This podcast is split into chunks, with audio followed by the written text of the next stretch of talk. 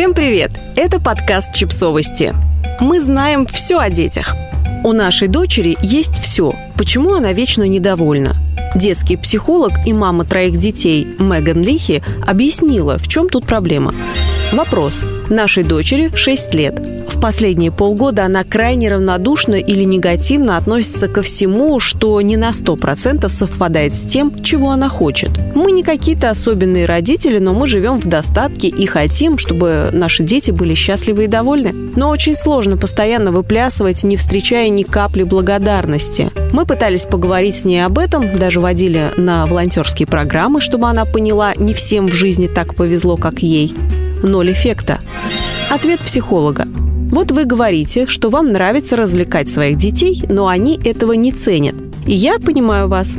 Конечно, когда ты тратишь время, а часто еще и кучу денег, чтобы вывести детей в какое-нибудь симпатичное место, то ужасно обидно, когда ты не видишь за это никакой радости и благодарности. Но давайте посмотрим на эту ситуацию с другой стороны. Мне 41. Меня вырастили любящие родители, которые заботились о моих чувствах. Но, скажу вам честно, родители не выбирали, куда поехать на выходные или в отпуск, ориентируясь на наши с братом чувства и желания. Мой отец всегда был помешан на церквях. Чем древнее, тем лучше. Поэтому кучу выходных мы с братом провели на заднем сидении родительского автомобиля, колеся по окрестностям в поисках очередной развалины.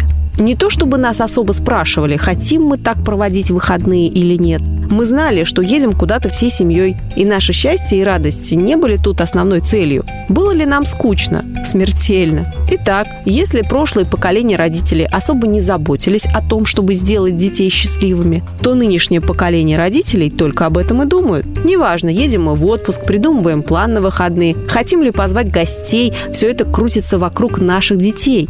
Все эти бесконечные уикенды, организованные с одной целью, чтобы дети повеселились, это безумие. Так насколько разумно ожидать от шестилетки того, что она почувствует и оценит качество своей собственной жизни? а также вашу невероятную жертву. То есть она должна условно смотреть на мир вашими глазами, чтобы понимать, как ей несказанно повезло.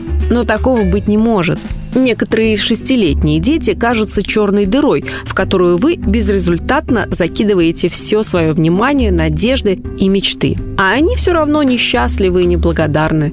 Почему это происходит? Может, ваша дочь бессердечный эгоист? Нет, вообще нет. Она всего лишь ребенок, а дети естественным образом ориентированы лишь на себя. Проблема в том, что вы даете ей слишком много того, что на самом деле ей не нужно. Что такому ребенку нужно, так это чтобы его прекратили, наконец, делать счастливым. Прекратите планировать бесконечные развлечения. И самое главное, прекратите твердить ей о том, что она должна быть благодарна. Почему? Ну, во-первых, это просто не работает. Во-вторых, люди попросту так устроены. Чем больше мы стараемся им угодить, тем больше они ведут себя по-свински.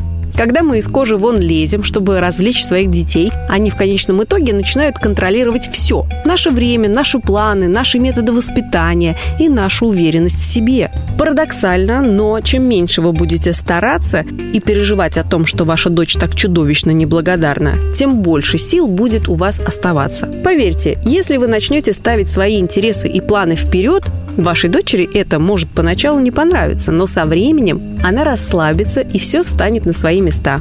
Нужно просто чуть подождать, поменяться ролями и все наладится. Удачи! Подписывайтесь на подкаст, ставьте лайки и оставляйте комментарии. Ссылки на источники в описании к подкасту. До встречи!